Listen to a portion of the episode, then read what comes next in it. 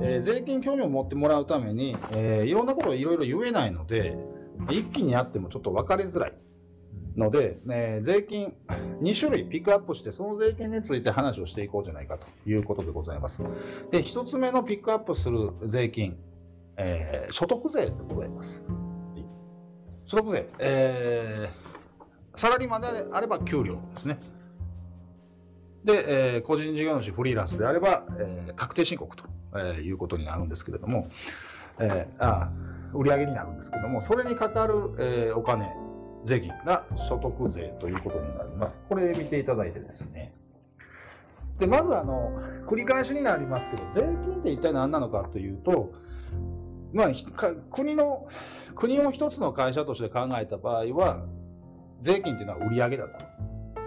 で、売上げを、えー上げなければ、えー運営ができない。で、これは、あの、日本国憲法、えーの三大義務、えー教育、納税、勤労という3つありますけども、まあ、教育にしろ、えー勤労にしろ、しっかり教育してもらって、しっかり働いてもらって、しっかり税金を納めてくれよと。で、この納税、税金を集めるっていうことは国にとって何よりも大切なこと。まあ、会社にとっては売り上げ上げるのは絶対一番大切なことですから、えーそれがなければ何とも ならないんですけども、この仕組みがよくわからないと。で、社会に出てしまえば我々お金を稼ぐこともできますし、普段使ってますから、そのお金っていうのはなんとなく分かってはいるんですけれども、あの、サラリーマンであったら源泉徴収で毎月毎月天引きされるわけですよ。税金はね。その、自分の懐に入ってくる、あの、手取りの部分っていうのはもうすでに税金が引かれてますから。だからもう税金っていうものに関わることがないわけです。はい、で取られてることはわかるけれども、なんとなく税金で触ることがない。で、会社が全部やってくれます、計算も何も。やってくるのに関わらない。いくらかかってんのかさえもわかんないですもんわかんないですね。書いてはいますけども、あの見ない、あの手取りの部分しかおそらく見てない。つまり、これの、どうやら所得税が何千円か毎月引かれてるけど、どういう計算なんだろう？全然わかんない。わかんないですよね、全然ね。で、知らないので、これ知らなくて当然なんですよ。だって教育されてないですから。学校でもやんないですし、え社会になって会社に入ったら当然教えてくれないですし、で個人事業主がフリーランスになって初めてやりますけども、まあ、ほとんどわからないまま来ますから、ただ、これ知っていると得することがあるっていうことを覚えていただこうかなと。得することがあるんだと。で、えーまあ、損することがあるっていうふうには捉えてほしくないんですよね。税金ってだって納めないとダメですから。だってもう、もし税金がない世界があったらですよ、救急車来てくれないですから。民間で救急車を、はい、あの送るっていう事業者が出てきちゃうわけですから。あの、前回の谷口君のお話でちらっと出てきた、はい。あのリアル財政破綻ってどうなるみたいな話になるんですねまあそんな話です。ということは、救急車っていうものがなくなるか、あったとしても民営になっているので、電話してすぐ来てください、急病人ですって言っても、あ、あの、すぐ行くコースは1万円です。あの、もう、どちらですか？どちら1000円コースの場合3日後になりますけど、どちらですか？みたいになっちゃうわけですよ。はいはいはい。はいえーなので、税金っていうのは払わなきゃなんないし、払うことによって自分だけじゃなくて、あの国民全員があの均一なサービスを受け入れると、生きていけるんだということで必要なので、えー税金を取られるから損という考え方はよろしくないと私は思います。ただ、払わなくて済むものは払いたくないし、返ってくるものはゲットしたい。でいいと思うんですよね。だから知ってれば得することがありますよと。で、ただ細かい部分っていうのをいろいろ今論じたところでも把握はできないので、よく私言いますけど、まあ全体像をとりあえず見ちゃおうと。その後興味があるところからあの入っていけばいいので、で、その個人のあの自分の所得にかかってくる課税っていうのは一番身近な税金ですから、えちゃんとね、全体像でだけでも知っておこうと。で、国は、ここで覚えておいていただきたいのは、まあ、税金では絶対必要だと。国を豊かにするために必要。便利に生きていくために必要。えーだけども国は、えー売り上げ欲しいですから、ガンガン取りに来ます。で、ガンガン取りに来るシステムで、日本っていうのはまあ素晴らしいシステムを、あの入れたんですよ。で、それが源泉徴収だと。で、源泉徴収制度っていうのは、まあ、ずっとあるんですけど、例えば1970年代ぐらいまでって、我々が生まれる生まれないぐらいまでって、ほとんどみんなサラリーマンですよ。うん今っていろんな働き方あるじゃないですか。不労所得で食ってる人もいれば、フリーランスもいる、個人事業主もいる。でも当時ってほとんどどこかの会社にみんな所属してるわけですよね。だから、源泉徴収制度っていうのは、毎月天引きするんですよ。勝手に取っていきますよ。確実じゃないですか。ええ、税金100%取れると。で、この国にとっての夢の制度が、まあ、源泉徴収制度だろう。で、えー、この源泉徴収制度っていうのの、えー、が何なのかっていうと、毎月天引きされてますよと。えー、サラリーマンの人で言ったら、あのー、給与所得のね、あの紙にいろいろ書いてると思いますけれども、じゃあ毎月な、あの税金、所得税も住民税も引かれてるんですけど、何を根拠に引かれているのか。これね、概算なんです。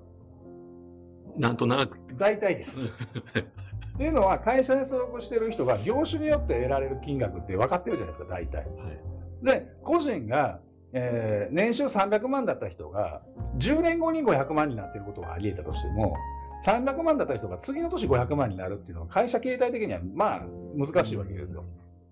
営業職とかだったら、まあ、ボンと売り上げ上げて、次の年のがボンとっていうこともありえますけども、普通はまあそんなには動かないということで、概算で多めに取ってるんです。少なめじゃないんですよ、毎月。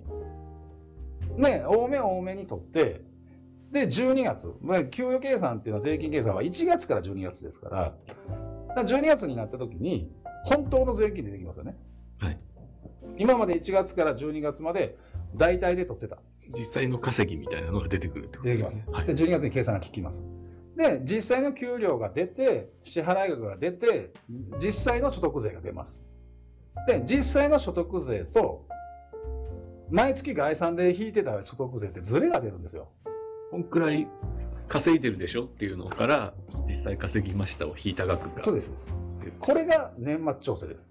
はい、で年末に調整する12月か、もしくはえー、振り込みは次の年の1月になるかもしれませんけども、12月か1月にボコッとお金がなんか10万とか5万とか入ってくると。で、これは、えー、実際に払った額と実際に払わなければならない額が絶対に違うからでよく12月ぐらいに、僕もそうで、サラリーマンの時そうでしたけど、なんかボーナスもらった気分にななるんですよ。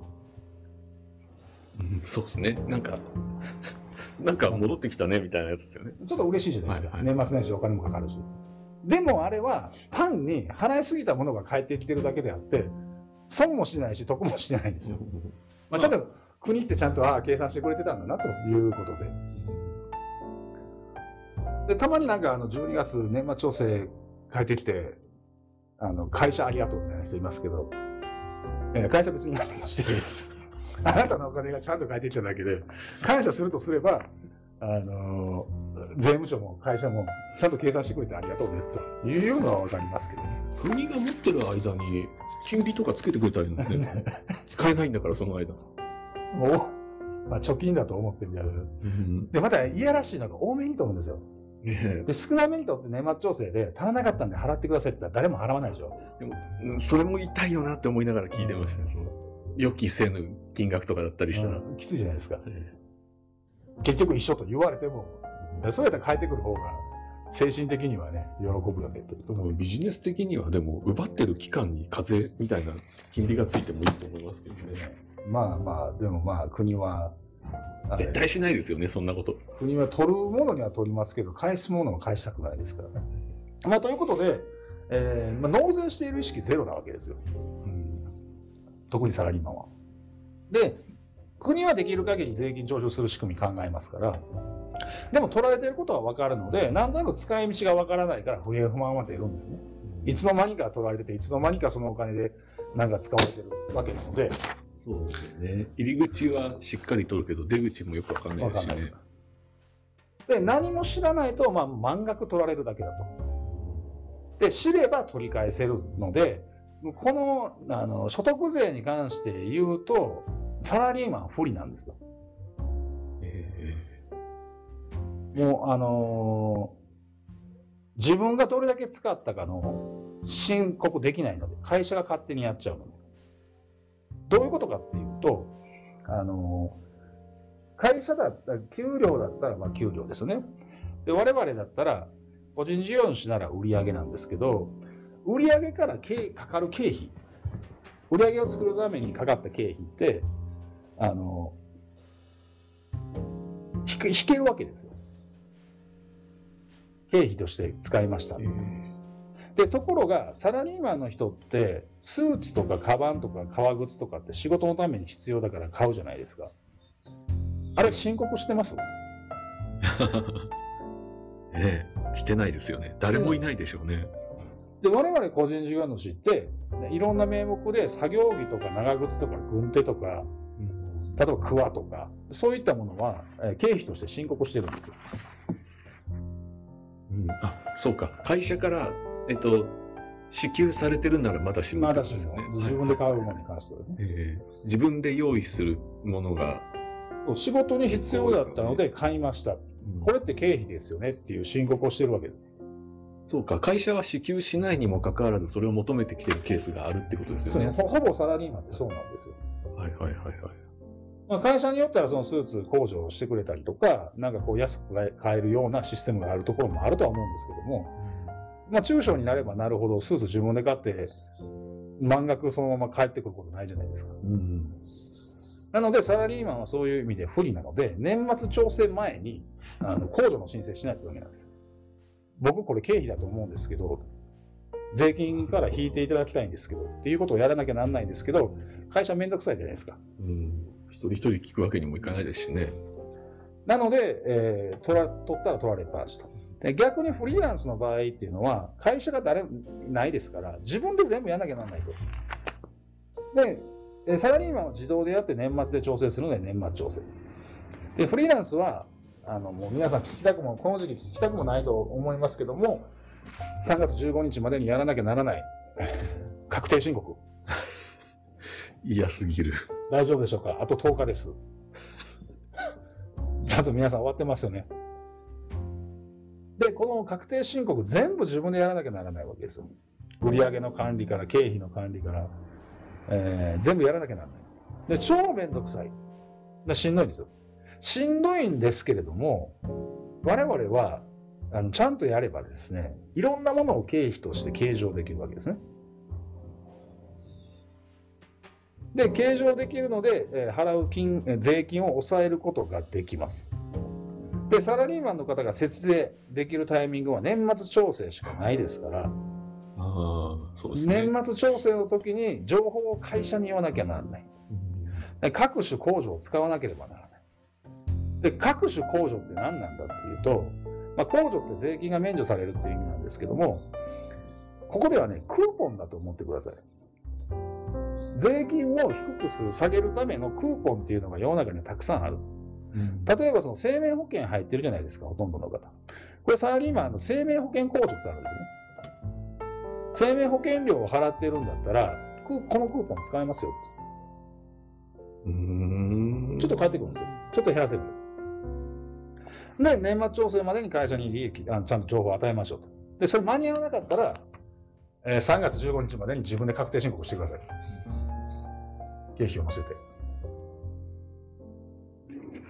いいですかはい。で、この前になぜこんなことになってくるかというと、こんな話でそうするかというと、例えば竹の給料が、あえー、俺にしようかな。売上僕500万あったとするじゃないですか。はい。税金って、どこにかかるでしょうあ、売り売り上げ、売り上げじゃないんですか売り上げにかからないんですよ。売り上げ500万の場合は。利益に入るんですか？そうです。売り上げの中の、まあ、経費ですよね、まず。仕事に対してかかったお金。道具代であったり、家賃代であったり、いろいろ燃料代であったり、いろいろかかるわけです。で、経費。で、ここに、プラス各種控除。各種クーポン使えるわけです。例えば、僕に嫁さんがいて、嫁さんの稼ぎが少なければ、あの、扶養所得控除。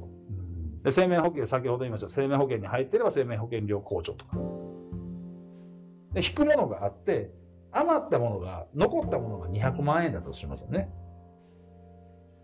税金がかかるのはここです。売上にかかるわけじゃない。で、こののいろんなものを引いて残ったものを、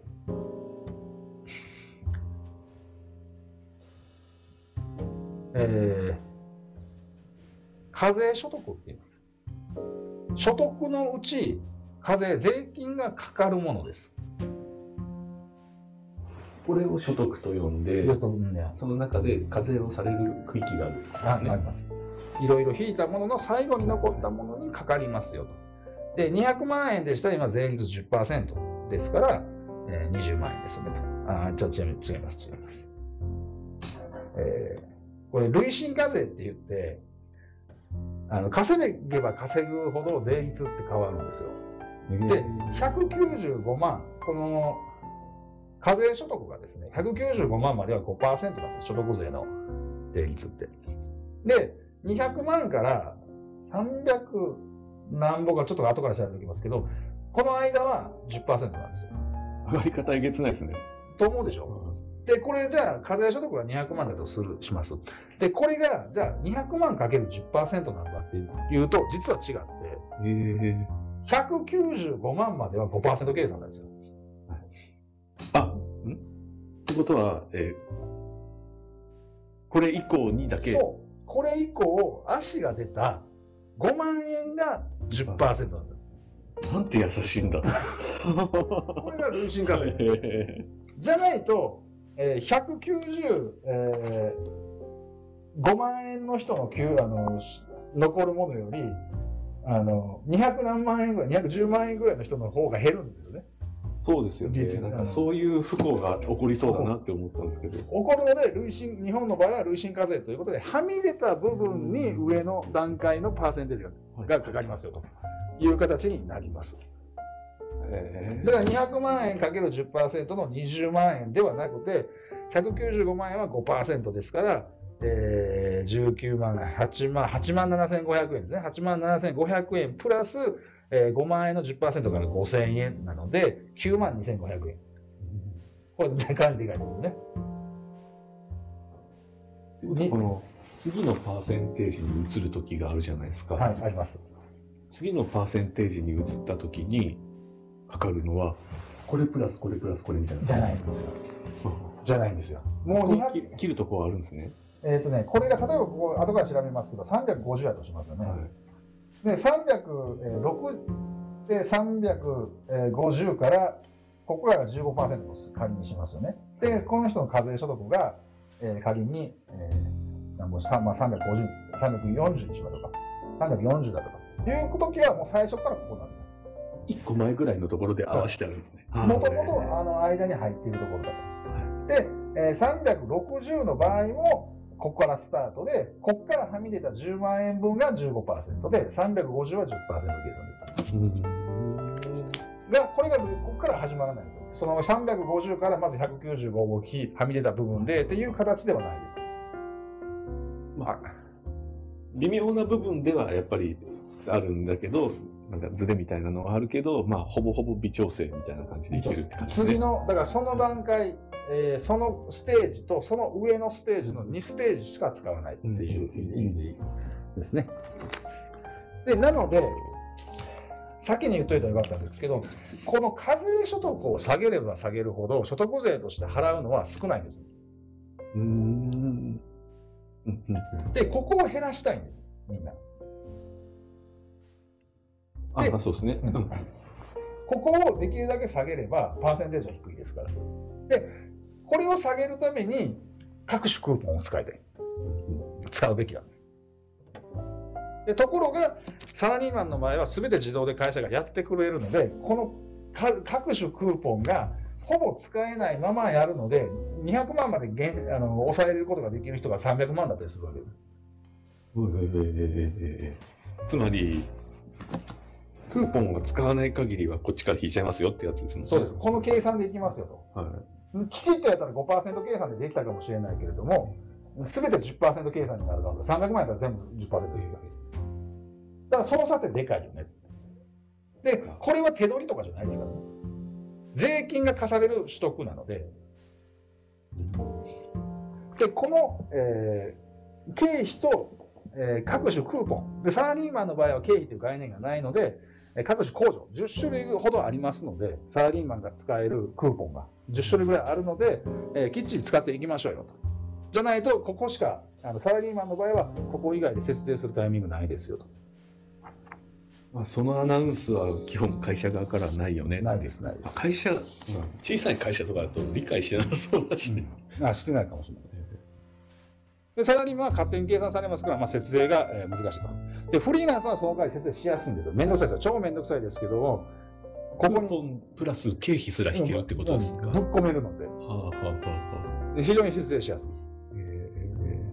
で、国民保険料とか住民税っていうのは所得税で決まりますから。もう所得税が決まってしまえば、えさっき言ったあなんぼかみたいなの決まってしまえば、あの、国民保険料とか住民税は、えー税務署から、あの、各都道、地方公共団体に情報が行って、で、その人の国民保険料とか住民税っていうのは、もう、うん、方程式でパッと計算で出てしまいますので。で、今自分がどこにいるんだと。どこのパーセンテージで払ってて、どれだけの、あの、どんなクーポンが使えるのかをまず調べようぜ。立ち位置を把握してから、えーいろんなべ勉強もしていきたいですよね、とで、基本になるのが所得税。自分の稼いだお金にかかる税金。これがまず、あの、基本になりますと。で、ある一定以上の収入があったら、まあ、あの、事業税とかもね、我々は払わなきゃならないですけれども、で、まあ、いろんな税金ありますけど、まず所得税を知ることで自分の立ち位置を確保して、その後節税をしようとか、イデコとか、今の NISA、積立 NISA とかですね、で、ふるさと納税とか。で、そういうのはこの後考えていきましょうと。で、ふるさと納税の上限もこの所得課税によって違いますから、一律ではないので。で、そういったことをやっていきましょう。で、えー、ただ所得税とか住民税っていうのは個人の税金って意外とシンプルにできてますので、えーっとね、ポイントで言うと、ポイントで言うとですね、所得税を一言で言うんであれば、収入に対して払う税金です。給料だけじゃないです。売上だけじゃないです。こう収入っていろいろあるんですよ。そう株式売却した収入とかですね、不動産所得とかですね、あるんですけども。で、仕組みは収入からいろいろ引いて税率をかけると。収入からいろいろ引いて、残ったものに税率をかける。これを覚えてください。で、サラリーマンの場合は、え2つ、えー引くもの、ここの引けるものがありまして、給与所得控除と所得控除っていう2つクーポンがあります。で、給与所得控除はこれ自動計算になってて、えー年収500万であれば140万が、ね、給与所得控除ですよねみたいに勝手に計算されますから、あのそんなもんがあるんだと。基本的にそのみんなに、あのみんなに配られるクーポンで、給与所得クーポンというものがあるんだなっていうことだけ覚えておいてもらったら OK です。で、次に問題になってくるのが、この所得控除というもので、このクーポンが何種類かあるんですよ。で、このクーポンを使使えば使うほど、ここが膨らみますよね。なので、ここが300だったものがまあ200になってもおかしくないわけなんです。ただ、えーかける、税率をかける、えー数字は低ければ低いほど税率は低いということになりますので、えー非常にクーポンを使った方がいい。ただ、この所得控除という名のクーポンは、個人によって使えるものと使えないものがあります。えで個人の環境によって違うんですよ。例えば、奥さんいますか？旦那さんいますか？で、旦那配偶者がいたとして、子供さんいますか？で保険に入ってますか？で、個人によっての環境によって全然違います。で、大体14種類ぐらいあります。人によっては15種類っていう人もいますけども、14種類あります。で、自分の環境で引いていいものが決まりますので、言ったら自分の環境で税金が変わる。で、その情報を年末調整で会社に報告しましょうと。で、この控除っていうのクーポンですよね。クーポンの説明は今日したいところなんですけども、もう時間がないのでできません。これは何かの回で友達の友達から広げていってですね、税理士さん読んでもいいと思います。僕が調べ上げてやるのもまあまあいいんですけど、それよりプロの話もちょっと聞いてみたいよねと思いますので。なんかいろんなケースがありますしね、個人にとって。ありますありますあ、で、そうですよね。で、えーこの所得税のしっかりと知っていただきたいんですけども、えー副業やってようが何してようが収入っていうのは1種類にまとめます。で、所得税法というあの所得税に関する法律があるんですけども、定められている収入の種類は10種類あります。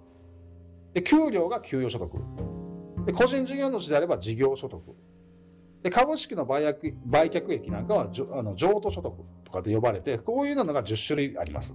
で、これらは覚える必要ないです。知りたい人がしたら調べればいいですけども、えー10種類あるんだなと。収入の種類って10種類あるんだなと思っていただいて、で、大切なのは、これらは全て合算します。例えば、竹が、えーやってる今の仕事以外の収入があるあった場合っていうのは、別々に確定申告するわけじゃないんですよ。この副収入もそっちに入れ込んじゃって、えーまとめて合算して、えー計算します。ので、たまに別々にやろうとする人いますけども、自分の収入、一個人の収入は全部合算します。ということだけ覚えてください。で、えーかなり、えーまたね、繰り返しになるんですけども、給与、売上、その他収入というものがプラスですね。もう一回、もう一回言います。